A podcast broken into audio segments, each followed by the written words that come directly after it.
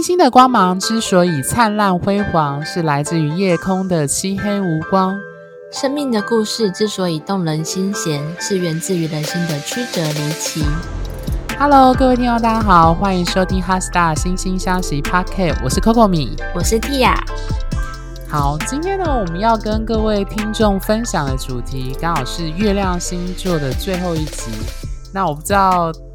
等到最后一集的听众，是不是几乎就是还没有提到各位的月亮星座的伙伴们？那就是水象星座。那在开始进入今天的主题前呢，我们要跟各位听众工商一下。工商一下是指说，因为因为其实我跟蒂雅做节目到现在，其实我们还蛮好奇，就是呃，各位听众关于就是听我们节目到目前为止有什么样的想法跟建议。或者是你听了这几集对月亮星座的某些解释，我们在解读上有任何让你有特别有共鸣感触，或者是你觉得诶什么地方不太一样的地方，都欢迎你在我们的呃节目上，或是我们的上面的粉脸书粉专连接，或是各位愿意的话，可以拿出手机打开呃你的 Line。然后搜寻 Hasta 星星相惜，就是所谓的 Line S Line Office。那呃，报一下我们的 Line Office 的那个 ID 叫做小老鼠 QCD 六零五零 T。那就欢迎各位，我们会定期的分享一些关于我们的对占星、星座等等的一些想法，还有 Podcast 的定时的通知在这上面。好。那我们就进入今天的主题，那就是月亮落在水象星座。第一个呢，就是月巨蟹。那月亮回到巨蟹座，大家都知道巨蟹座是归月亮所守护，所以回到月亮回到巨蟹座是它的守护的位置。那提到月巨蟹的 Tia，你第一个感想或第一个画面是什么？满汉全席。什么叫满汉全席？第一个画面 好奇特。我有一个月巨蟹的妈妈，她可以把四、oh. 四个人煮的菜，嗯、呃、的晚餐煮出十道菜来，所以我第一个想到画面就是满汉全席。她她 always 会把会把你他的家人，嗯，不管是他的兄弟姐妹、他的爸妈、他的孩子、他的伴侣，都照顾的非常的好，非常的有母爱。我非常同意，因为 老实说，我提提到月巨蟹，我原本预拟的预拟的稿子也是要提到这个现象，因为我有个呃也是很要好的月巨蟹朋友，他是太阳摩羯，嗯，他之前交往的时候，他说他都会带食物带东西去把他男友的冰箱给塞满，我觉得这真的非常像月巨蟹。对，嗯，就像这一次防疫啊，就是防疫期间，我我妈妈她就是寄了两箱食物来。然后我冰箱就整个被塞满了。我觉得对他们来说，他大家很担心他在意或在他领域，因为我常常提巨蟹座也有所谓领域跟地狱的观念，嗯、就地狱呃不是天使跟地狱的地狱，是那个领域的那个域啊。他们都会很在意他们领域内的人呢，好像很担心他们会饿死的。嗯，而且他们通常都很好。聊心事，就是说，嗯，你可能跟他讲什么心事，他都会接受，而且他也懂你的感觉。嗯，因为这一点我也完全非常的同意，因为我观察到很多，毕毕竟月亮回到巨蟹座是他守护的星座嘛，我观察月巨蟹的人都很擅长同理和感受他人的情绪，他们对情绪的理解真的是非常的，我只觉得说是故中好手啦，他真的是一个。嗯果然是月亮守护的星座，这样。对，而且他们通常也很需要别人同理他们，但是通常啊，他们身边的人都不太容易 get 到 他心中的那个痛点。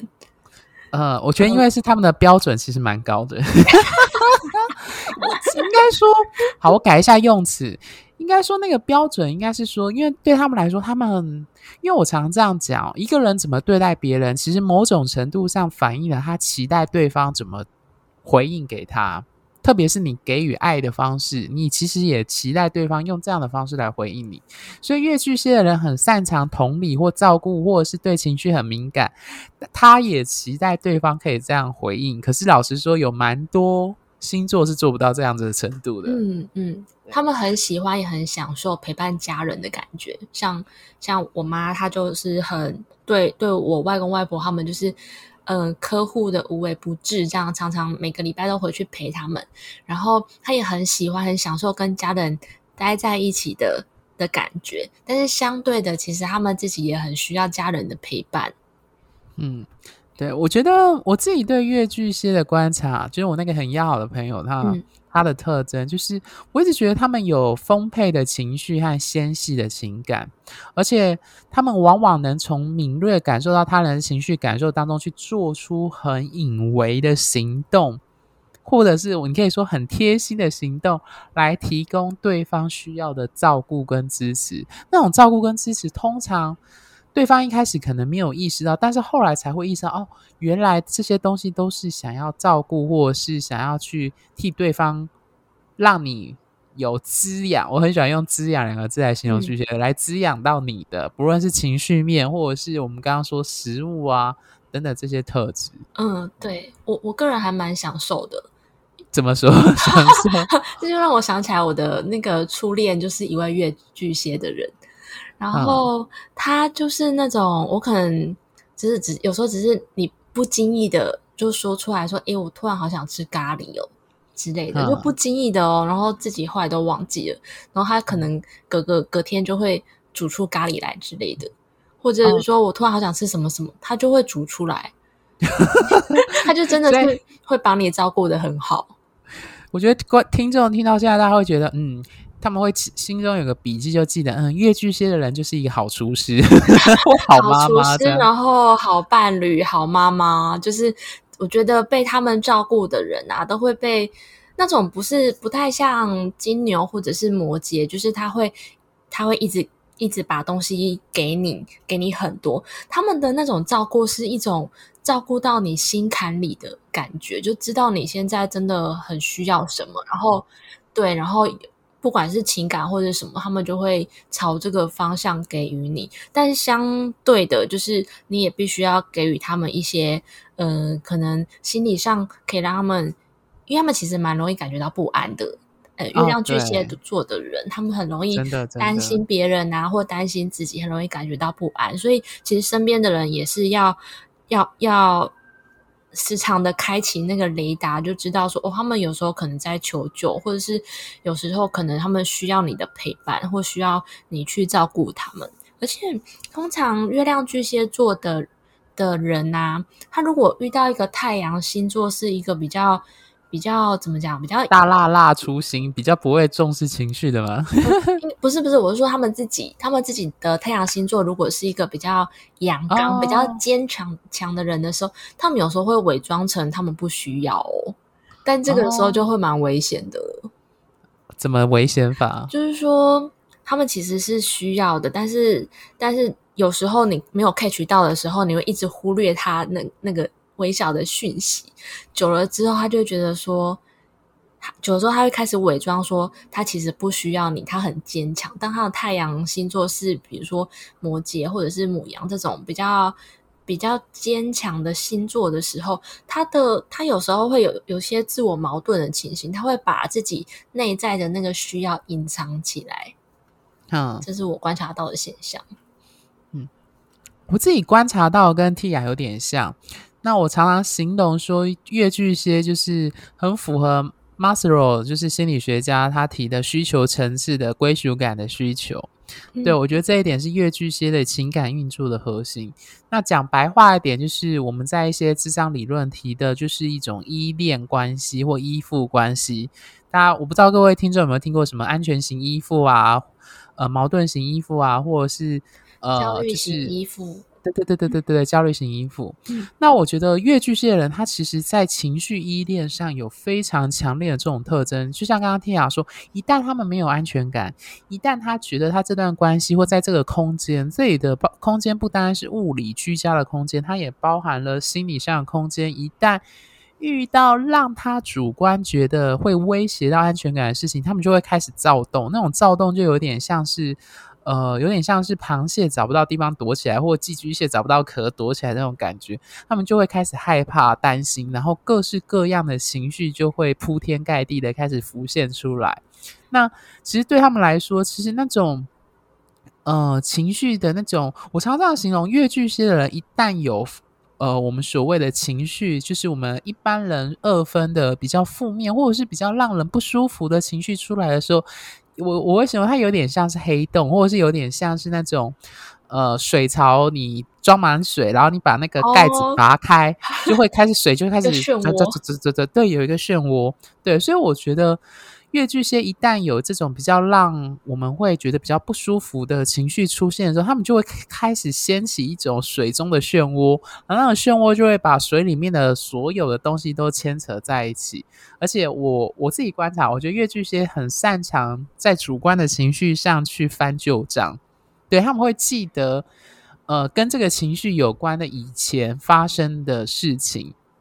对，当然前提是你跟他的这段关系当中造成的一些情绪，所以他们其实有些时候，我再次强调，就是我们之前在前几集有呃最一开始的一集提到月亮星座，你要去重视情绪，情绪是要靠感受，不是靠理性这件事情，在跟巨蟹、月巨蟹相处的时候，非常非常非常的重要。你绝对不跟他，你绝对不能用说理。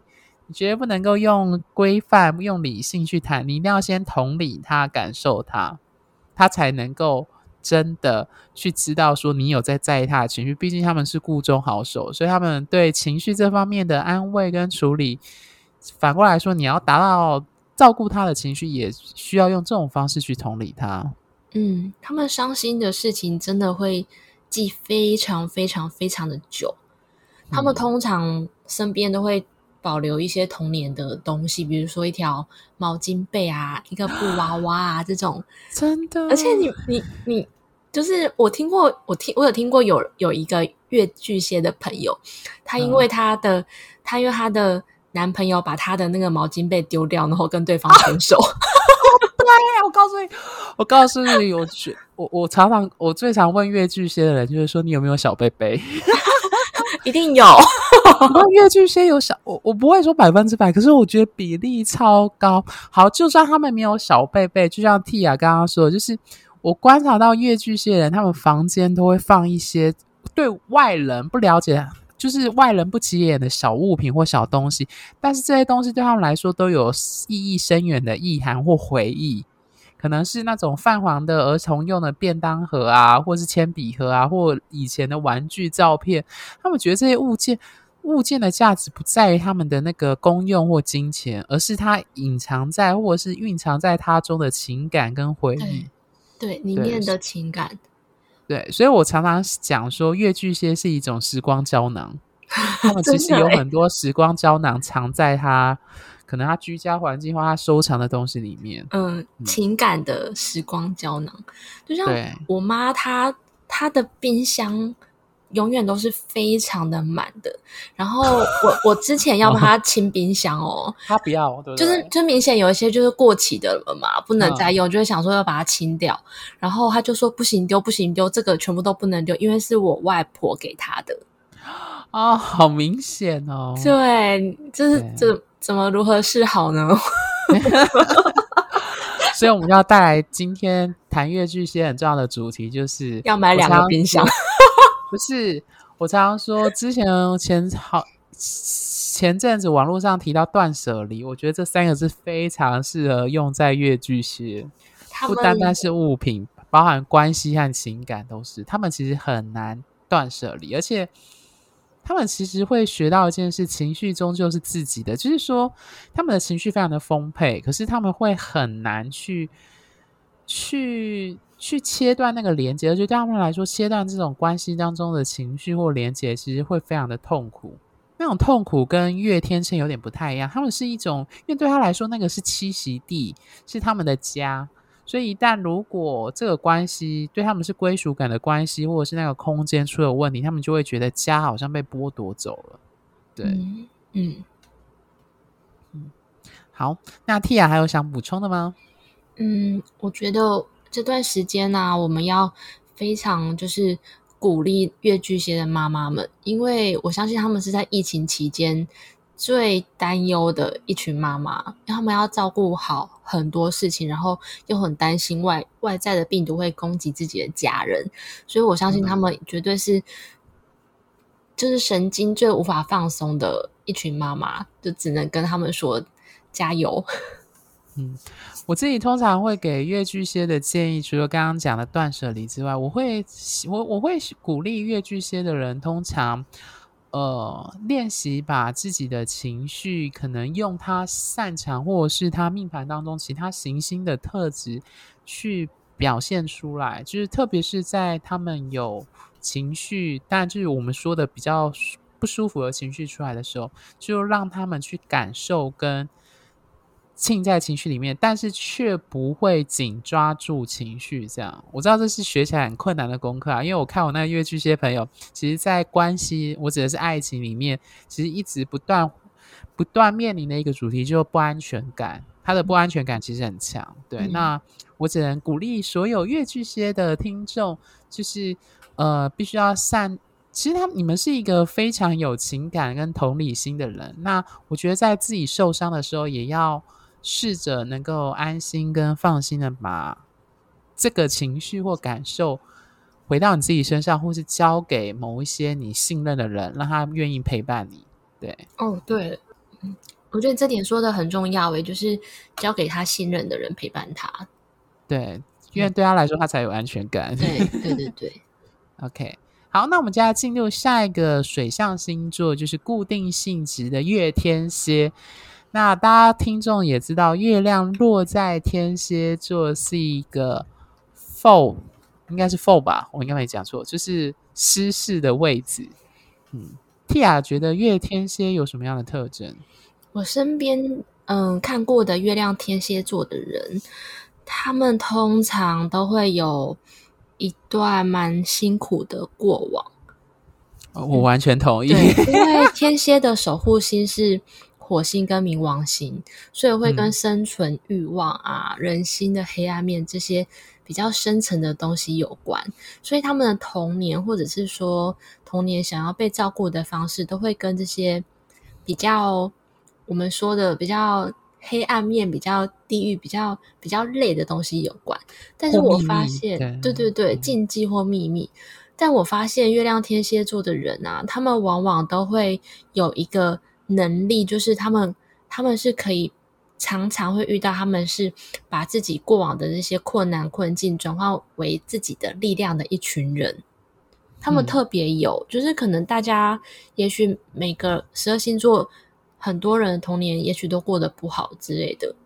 嗯，但他们特别是那一群，就是因为童年过得不好，然后长大之后，他们他们回顾这一些不好，然后变成自己的力量。然后变得很有力量去影响别人的人。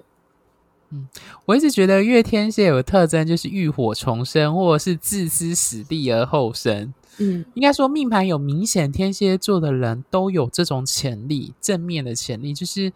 他们其实很擅长在逆境当中找到生存的意义跟价值，然后像凤凰一样，就是在。火焰当中死亡又重生，这样子，我觉得这是天蝎座最有 power 的地方。嗯、对，刚好跟冥王星是有关的。真的，但是就但是真的蛮辛苦的。我想跟大家分享一个故事。那这个故事并不是就是要告诉各位听众说，月亮天蝎座的人童年就会过得很悲惨，而是这个故事是要让大家嗯看到说，他们在面对人生的困境的时候，往往会获得更大的。更强大的心理的力量，这个就是一位女神 Lady Gaga。嗯，她的月亮是天蝎座，而且还合相冥王星，就是非、哦、非常的对月明合相，所以她的星盘当中有非常多的天蝎座啊、冥王星的这些能量在里面。那她是她其实在很多次的演讲，在欧普拉的节目上面。他很常去诉说，说他十九岁的时候，呃，几乎每天都被音乐制作人性侵，然后因为这些很恐惧的经验，嗯、他也得到了创伤后症候群，所以在某一些场景下，他可能会突然全身冻僵，然后没有办法动，就全身麻痹，没有办法行动这样子，或者是在有一些有一些场景的触发之下，他会有那种身历其境在当下的那种痛苦的感受里面，所以他也有嗯、呃，包括一些像是自残啊，然后。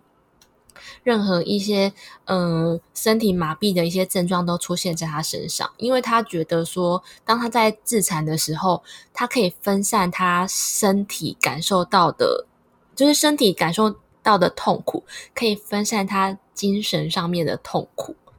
嗯嗯，就非常的非常的辛苦。然后这过程当中，他花了，当他有意识到他有创伤后症候群之后，他做了很多。年的生生理跟心理上面的，包括情绪上面的治疗、心理治疗这样子。那他现在偶尔在提到这一些过往的时候，他还是会难过。但是他为什么一一再的去提这一些过往的原因，是因为他希望可以展现他的脆弱跟真诚，然后跟世界分享他的生活当中曾经经历过的这些挣扎。来帮助同样在痛苦当中的人们，他觉得他后来觉得这是他的他的生命的使命，然后他也因为这样觉得他他觉得为什么他当初会受到这一些痛苦，原因是因为当他在以后帮助其他同样痛苦的人的时候，他就可以理解他们了，所以他后来就是成立了一个呃 Born This Way 基金会。嗯，那这个基金会，它就是一直在一直在阐述跟提倡心理健康的重要性，然后包括他常常在演讲上面告诉大家他的经历，来帮助很多深陷在痛苦当中或者曾经有这些痛苦的女生们，或者是也许男生们也会有这一些经历，然后他也把心理健康还有情绪治疗的这一块的课程导到高中高中生的。必修课程当中，所以我可以看到说，他一个月亮天蝎座，然后他发现了他的创伤，他过去过得不好，发现他的创伤，他经过治疗之后，他后来是怎么样运用自己的影响力，来把这个伤痛转化成更大的力量，来帮助更多的人。我觉得这个这个故事是一个非常让人感动的故事。然后不止 Lady Gaga，我身边的朋友也有也有这样子的。朋友，他也是可能，呃，因为童年的时候父母的一些忽略，所以他有遇过可能身体上的被侵害的情形。那他也是在经过很多嗯自己的穿越，然后自己去面对这些恐惧之后，现在也是一个帮助很多人很有影响力的人。所以这是我在月亮天蝎座的身上看到他们的力量跟光芒的案例。嗯。哦，我觉得 Tia 分享是一个非常具体的例子，而且又是所有听众都可以看到的一个名人的例子。那我觉得这个例子非常的贴切跟具体，它其实展现了我自己一直觉得月天蝎，大家都知道月亮在金牛是强势，那反过来在对宫的月天蝎就是一个我们刚刚说的失势的位置。嗯，那这其实。我一直在想，为什么月亮在天蝎是失势？是月亮为什么不喜欢在天蝎座？原因是因为它带来了一种非常强烈的、更深层的不舒服。对月亮来说的一种不舒服，包含那一种我们刚刚一直提到的一种冥王星代表的那种黑暗人性的黑暗面啊，情绪深层的那种痛苦、禁忌、秘密。我自己本身啦，我自己发生月。月亮天蝎或特别有月明相位的人都会遇到控制的主题，嗯，对，包含刚刚提到强暴或性侵，它其实是一种暴力的一种控制，对，嗯，所以我觉得这刚好反映了冥王星的一些特征。那大家听众听到这些词，听起来好像有点恐怖，但是。呃，我真的觉得，就是我们一直在强调，就是大家听到天蝎座，有时候会想到一些比较黑暗面的东西，但它其实是非常 powerful 的，因为那是人性中非常写实跟真实的部分，只是我们很常把它压抑跟否定，跟把它装作视而不见。那我自己观察，就是月天蝎的人，他们其实除了刚刚强调他关于生命存续跟死亡的至关重要之外，其实我觉得月天蝎的人，他外人很难理解他们的内心世界。我自己观察几个月天蝎的朋友，甚至连他们自己本身对自己内心的感受跟强烈的一些澎湃的情绪都很难理解。而且此外，我觉得他们有个特征，他们很容易看穿别人内心的黑暗面，或是一些欲望。或者是一些刻骨铭心的感受。我这里有个月，他我我有个朋友很要好朋友，他是太阳狮子，可是他月亮是天蝎座。他很有趣，就是他外显的确有狮子座特质，可是他很容易可以察觉到别人的欲望跟动机，而且那个动机特别是比较是负面的动机，比如说对方想要伤害你，或者是对方想要对你做些什么以达到他的目的。等等，他很他说他常常莫名的感受到这些特征。嗯、那我另外有一个朋友是，他是月明月亮天蝎，呃，他是呃他是月亮，我忘呃月亮好像是月亮是天蝎，然后我忘记他月明应该也是合相的样子，还是其他相位。Anyway，就是他也是常常在伴侣关系遇到有控制欲的伴侣。就对他有非常强烈的控制欲，要求他一定要怎么样怎么样。对，嗯嗯、所以我觉得，呃，我一直觉得月天蝎他其实让我们关注到是人性最深处的真实面，就是我刚刚说比较原始、血淋淋的。那很多时候，呃，你可以说是他被迫看到，或者是他们自己本身的目光就常常不自觉的看到那一面。嗯，那所以我自己观察啦，我觉得月天蝎的人他们。比较难信任别人，就是他们要花更多的时间跟更多的考验，才能够得到一种情感上或关系上的信任。所以，如果说月亮是安全感的话，我觉得啦，我自己觉得，我觉得月天蝎的人非常在意信任感。他们应该命盘当中有明显天蝎或冥王星的特质，我都会强调说，如果要跟这个人交朋友。或伴侣，他们对信任这件事情非常非常的在意，所以反过来说，他们很 care 被背叛这件事情。哦，对，对，天蝎座很讨厌被背叛这件事，因为所谓的背叛，指的就是说我非常的信任你，甚至我可以把性命交给你，可是你却背叛了我的信任，对天蝎座来说是非常大的打击。打击，对，所以他们对我命盘这种明显天蝎特质的人，我都会记住，嗯，要。取得信任，然后不能背叛他，对这件事是非常非常的重要的。因为他们已经花了很多时间确定这个人可以信任了，然后突然被背叛，就会有一种天崩地裂的那种 打击感。对，我觉得。对，这跟射手座或某一些星座来说，对他们来说可能就还好，伤害度还好。所以刚刚 Tia 提到 Lady Gaga 的例子的时候，我其实印象就很深刻，就是我有遇过一个个案，我发现天月天蝎的人，他们很容易会逼迫自己记住这个伤口和教训，然后他们很奇很有趣哦。他们会自己拨开伤疤，然后甚至有点是自残似的在伤口上撒盐。在外人眼里会觉得你干嘛一直要去把伤口挖开？可是对他们来说，他们要靠这种动作，不断的感受到以前的痛苦或被背叛的这种感受。他们借由这种感强烈的情绪感受，他们才可以放下那个执着。听起来很，吊诡，就是他们要不断的去感受那个很痛苦的过程，他们才可以去觉得我还活着，或者是我还知道我要活下去这件事情，还蛮有趣的。嗯嗯，对。好，那我觉得另外一个想补充的部分就是说，我一直觉得月天蝎的人他们有一种强烈的执着，我很喜欢用执着来形容命盘中有明显固定性质星座的人。当然，就是我们说的金牛、天蝎、狮子跟水瓶。那我觉得天蝎座的执着，当然就执着于他们的情绪跟感受。所以我觉得月天蝎的人，他们当然也会执着于，毕竟月亮是跟情绪有关，跟安全有安全感有关，所以他们其实会执着于他们的情绪跟这些主题有关的部分，而且会非常呃，相对来说，他们会觉得有一些总是有一种威胁感或者。我常常说阴谋论啦，就是他们会觉得有一种外在的威胁或隐藏在台面下的什么东西，好像在伺机而动，所以不能够轻易的轻易的信任，或者是轻易的放下来，这样子。嗯，所以他们一直他们的安全感一直在一个很不安全感当当中。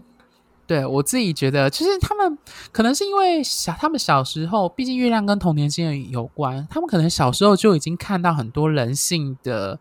比较黑暗面或比较欲望的那一面，所以他们被迫看到这一面之后，他们会其实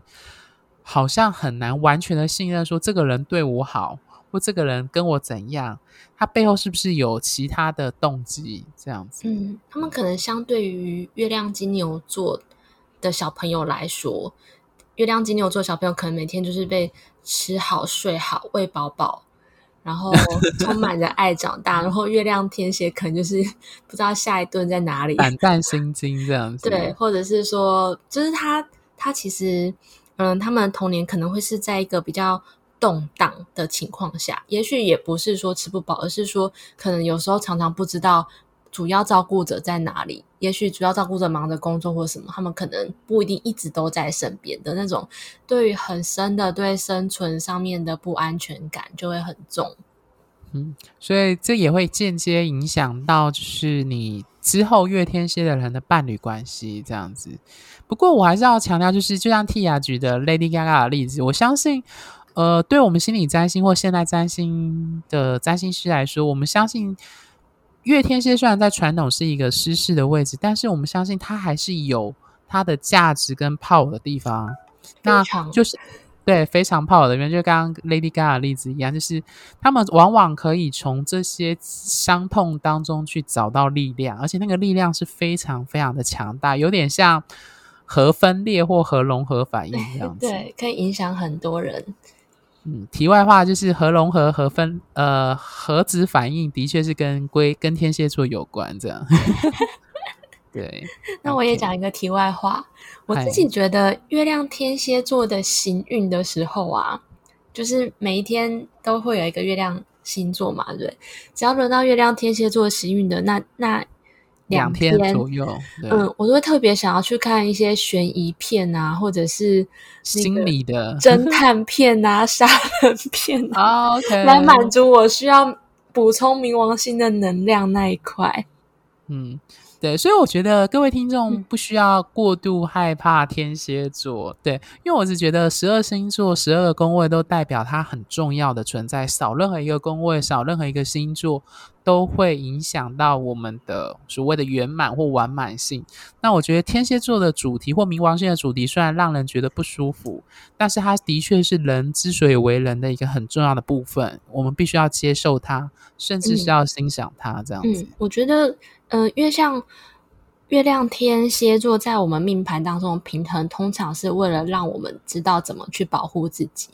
当还有活下去这件事，对 对对对，像很多受到性侵害或者是有这些经验的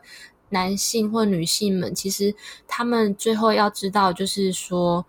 嗯、呃，他们要最后要知道说，其实他们是有力量可以反击回去的，就是在他们重新再去检视。那些伤痛，然后可能一再还在被那些情境困扰的情况下，他们必须要找到自己的力量，自己可以反击回去的力量。所以，那其实那个来源就会来自于我们星盘当中的，特别是天蝎座的这一个能量。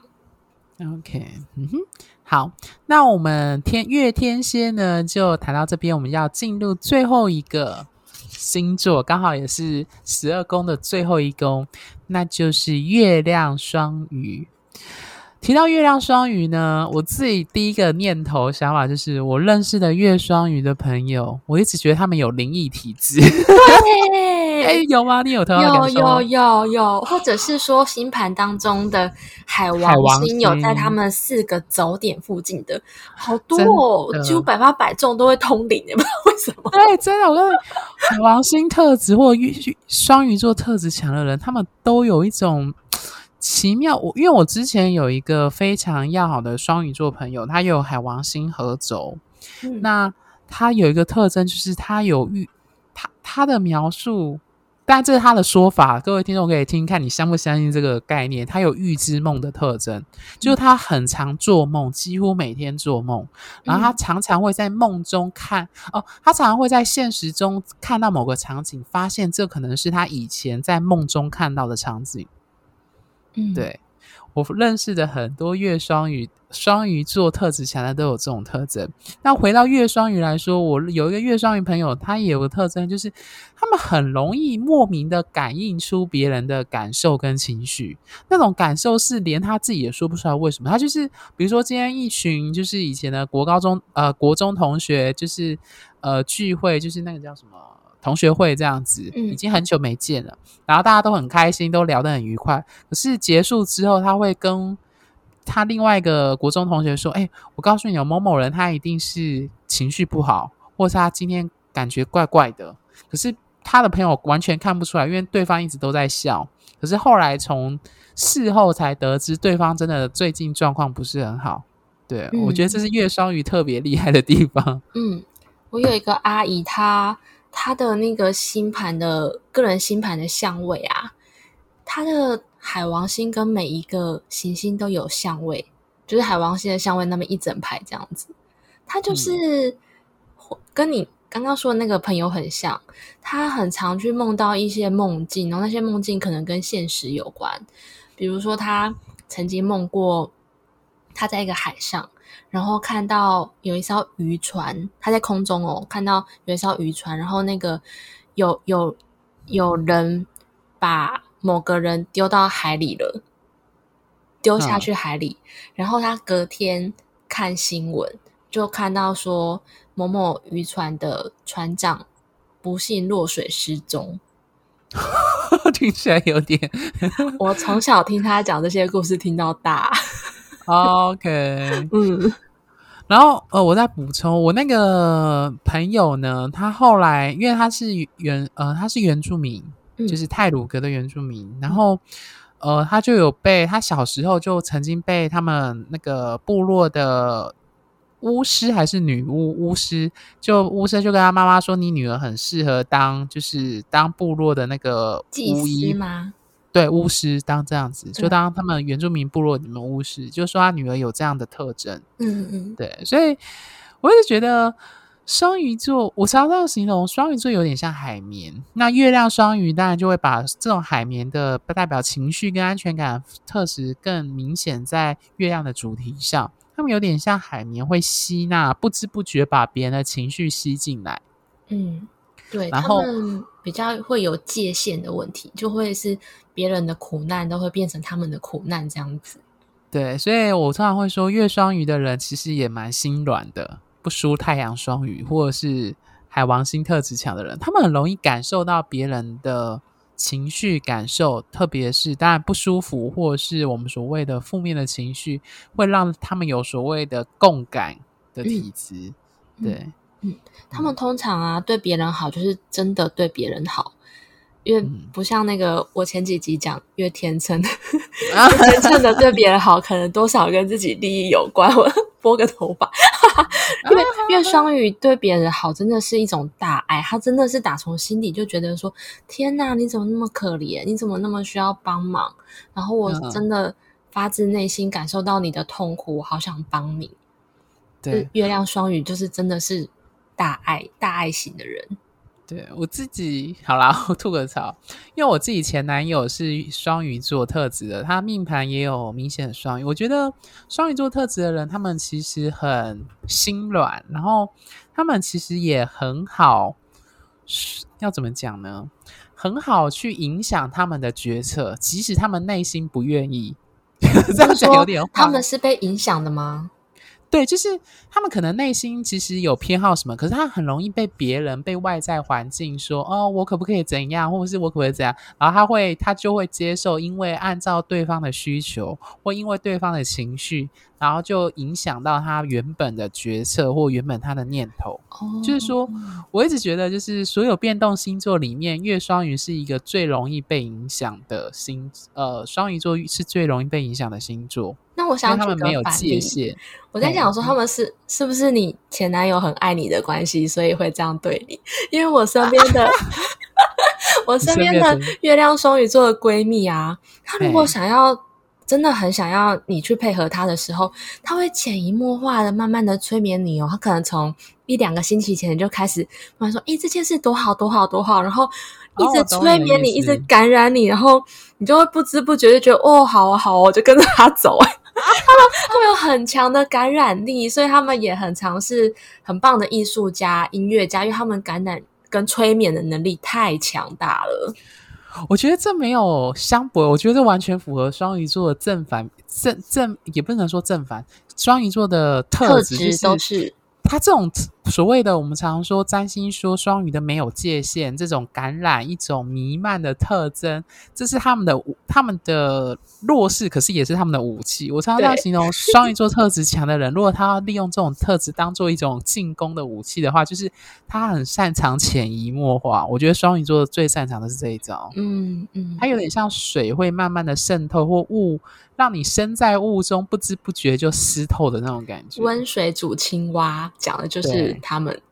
对对对，他们其实很擅长，而且会让你不知不觉就哎，就进入跟着他的那个脉络跟那个氛围就走了。对，对，这是他们蛮擅长的一个部分。对，那我通常我月亮双鱼座的朋友，他们的生活当中都很需要音乐，或者是很多人每天会有冥想的习惯，就是他们。必须要去，也不是说必须，他们喜欢去跟不同次元的一些事情做连接。他们也很很会带冥想，就是他们很容易会让身边的人也进入在那个 happy 的情境当中。嗯，我另外观察到，就是因为我们说月亮跟居家环境有关，我不知道 Tia 的月双鱼朋友们这种特征。我发现月双鱼的人呢，我认识有几个月双鱼，他们的房间其实还蛮充满着无秩序感的。像一片大海，对，就是我看过最房间最最最没有整理的，可是不会脏，但是就是东西都放在一起的那种，就是月双鱼的人，真的很有趣。他可以除了床之外，其他空间都塞满了东西，这样。对，嗯，嗯，就是我我记得好像之前有个立委，好像也是类似这样的状态，那个是谁？谁？哎哦，我忘记好像是女立委吧，然后听说她的，我、哦、是吗？就是听说她的房间私人照片上出来，然后就大家都惊讶，为什么她的房间那么脏、那么乱这样子？没关系，听众应该听有有意有听有看过这新闻的听众，应该马上就可以知道是谁。啊，高嘉瑜真是高嘉瑜，是高嘉瑜吗？对，